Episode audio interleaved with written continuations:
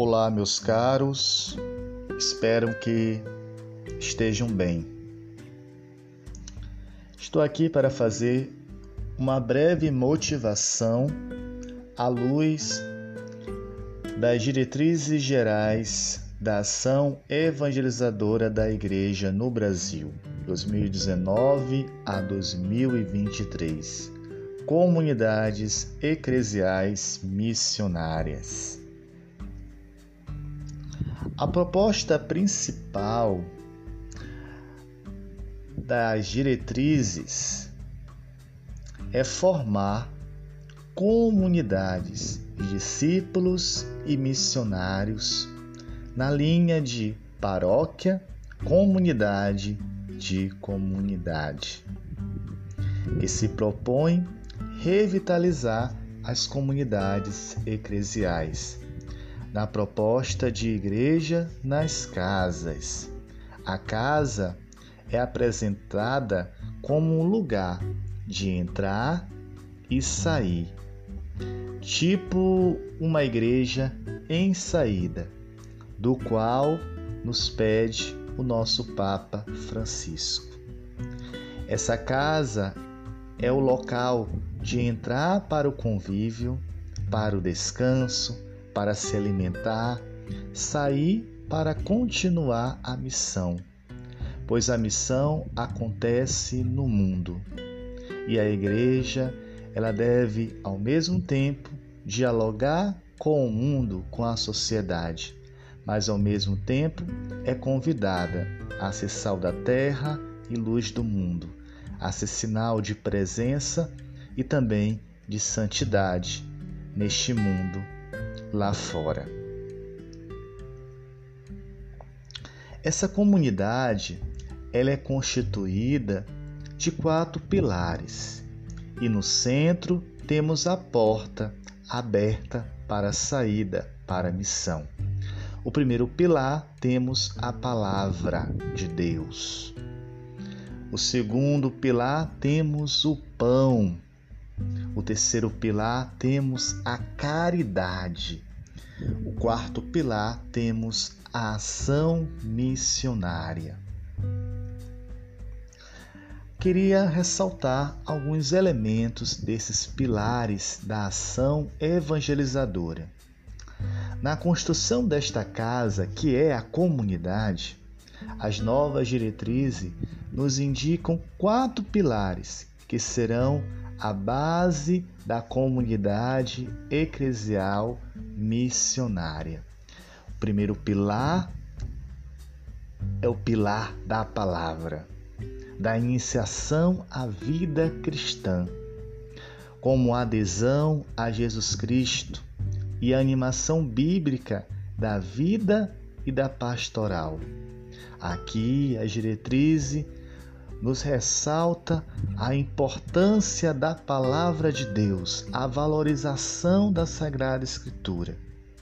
Todo esse processo de iniciar alguém na fé supõe um encontro pessoal e comunitário com Jesus Cristo, proporcionando de forma privilegiada pela celebração da palavra de Deus e pela leitura orante.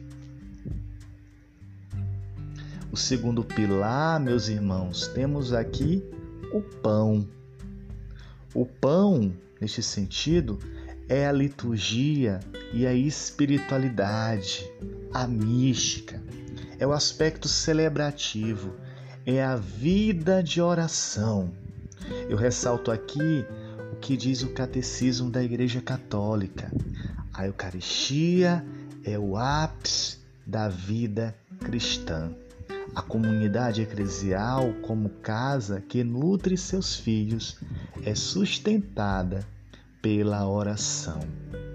Na comunidade de fé, cultiva-se uma verdadeira vida de oração, enraizada na palavra de Deus, que é o norte de tudo.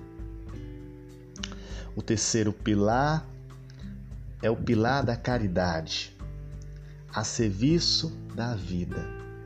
As questões sociais, defesa da vida e ação sociotransformadora, desafios ecológicos e consciência ambiental.